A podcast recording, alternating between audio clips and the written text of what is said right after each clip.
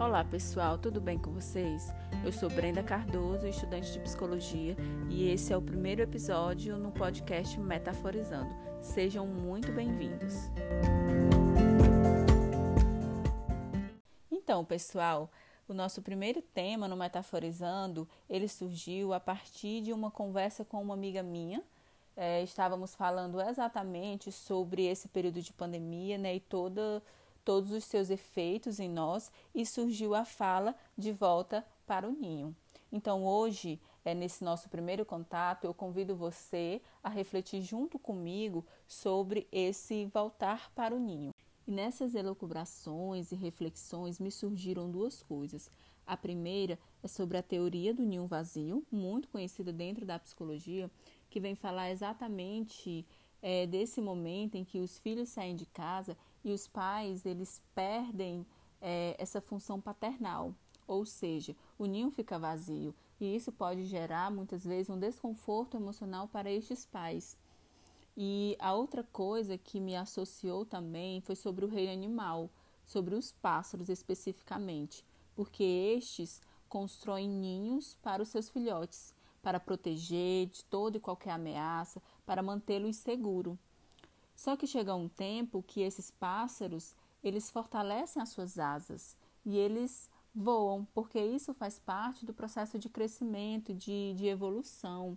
Então hoje é, eu quero chamar a atenção não para este que fica, né, para estes pais que ficam nesse ninho, nessa casa, mas para aqueles que retornam, para os que saíram e retornaram. E agora, metaforizando sobre isso, eu convido você a se imaginar como este pássaro que viveu em um ninho, que se sentiu seguro, mas que fortaleceu as suas asas e voou, seguiu o seu caminho. E que, de repente, por uma questão que foge ao nosso controle, você se viu na necessidade de voltar. E bem, foi assim que aconteceu para muitas pessoas que estavam fora por anos por meses, por semanas, e também para aqueles que passavam boa parte do seu tempo fora de casa e, por conta dessa realidade que nos é apresentada, se viu na condição de ter que passar mais tempo em casa, recluso, com os seus e até consigo mesmo. E isso pode gerar alguns sentimentos e questionamentos, como qual a sensação de voltar para o seu ninho depois de tanto tempo? Quais os sentimentos que afloram em você nesse período? Será que a organização desse ninho ela continua igual ou você conseguiu se sentir acolhido, seguro e quentinho? Ou também você começou a perceber que esse ninho ele já está pequeno demais para você, que você evoluiu, viveu e tem outras aspirações que estar ali não lhe cabe mais.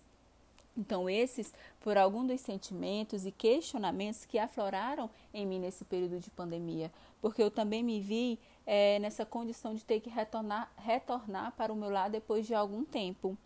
E esse voltar, esse momento de retorno, para algumas pessoas significa estar de frente com coisas, com situações, com memórias e sentimentos que por muito tempo você estava distante ou você ignorou e deixou ali num cantinho quietinho.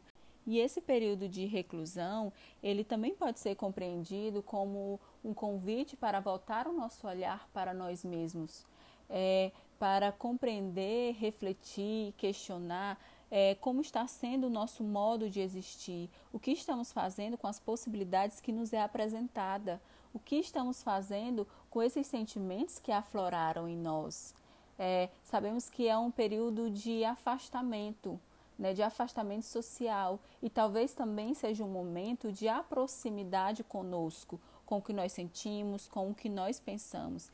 E, e diante disso, é, eu trago um autor dentro da psicologia, Joseph Zinker, que ele traz no livro é, Processo Criativo em Gestalt Terapia, sobre as possibilidades de criação, de sermos seres criativos com a nossa realidade, e que é nesse processo que nós podemos romper com os nossos limites, com as nossas barreiras. Então, o retorno ao ninho, ele abre espaço para que possamos rever e concretizar as nossas necessidades de viver de uma forma mais profunda, para criar e expandir as nossas fronteiras do nosso sentir, da nossa relação com o outro, da nossa relação conosco, assim como coloca Ponciano sobre a fluidez, sobre esse movimento fluido de nos localizarmos nesse tempo e nesse espaço, ou seja, nesse aqui e agora, para nos sentirmos solto e espontâneo, com a vontade de criar e recriar nossa própria vida, porque nós não somos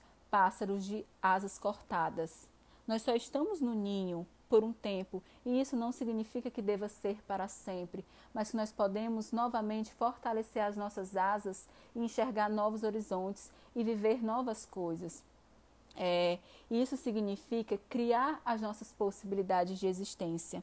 É, então, hoje era esse o conteúdo que eu queria trazer para vocês, era essa reflexão que eu queria é, colocar. Foi algo que emergiu em mim e espero muito que vocês tenham gostado e que vocês possam compartilhar esse conteúdo com outras pessoas, tá certo? Muito obrigado e até a próxima.